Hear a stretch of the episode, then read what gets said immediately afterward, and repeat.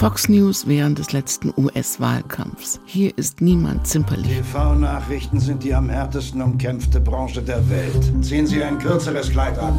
Nicht im Umgang mit der Wahrheit und vor allem nicht mit Frauen, die dem Sender die Quote bringen sollen.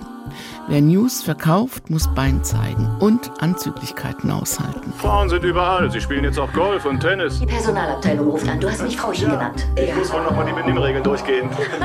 Und wer in die erste Reihe im Fernsehen will, muss vorher im Büro von Chef Roger Iles bestimmte Anforderungen erfüllen. Ich könnte Sie herausgreifen und nach vorne in die Schlange stellen. Aber ich muss wissen, dass Sie loyal sind.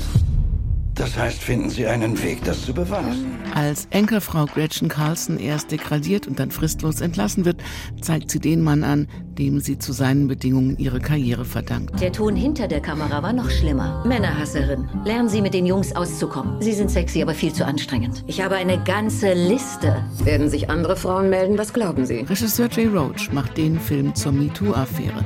Bei Fox ist ein frauenfeindlicher Ton normal und viele Frauen stellen die Karriere vor die Moral. Zickenkrieg inklusive.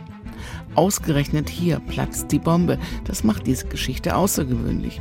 Als Carlson vor Gericht zieht, zögern viele Kolleginnen zunächst. Aus Sorge um ihren Job und ihr Privatleben.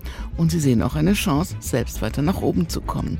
Doch dann melden sich immer mehr, die keinen Bock mehr haben auf Sexismus außerhalb und im Büro des Chefs.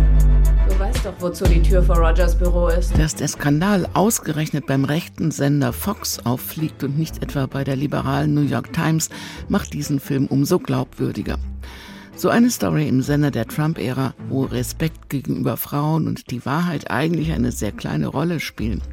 Es ist ein Film über Macht und Ohnmacht, Egoismus, Selbstverleugnung, Karrierismus und Mut. Vor Gericht siegen die Frauen, aber Roger Iles wird zwar entlassen, allerdings mit einer fetten Millionenabfindung. Das steht im Abspann und ist ein bitterer Beigeschmack. Die Story ist echt und im Kino echt gut erzählt und echt gut gespielt. Es ist ein wichtiger Film, denn wo das Schweigen aufhört, fängt die Wahrheit unter Umständen an. Und dabei schaut Mann bzw. Frau sehr gern zu. HR2 Kultur. Neu im Kino. Weitere Rezensionen auf hr2.de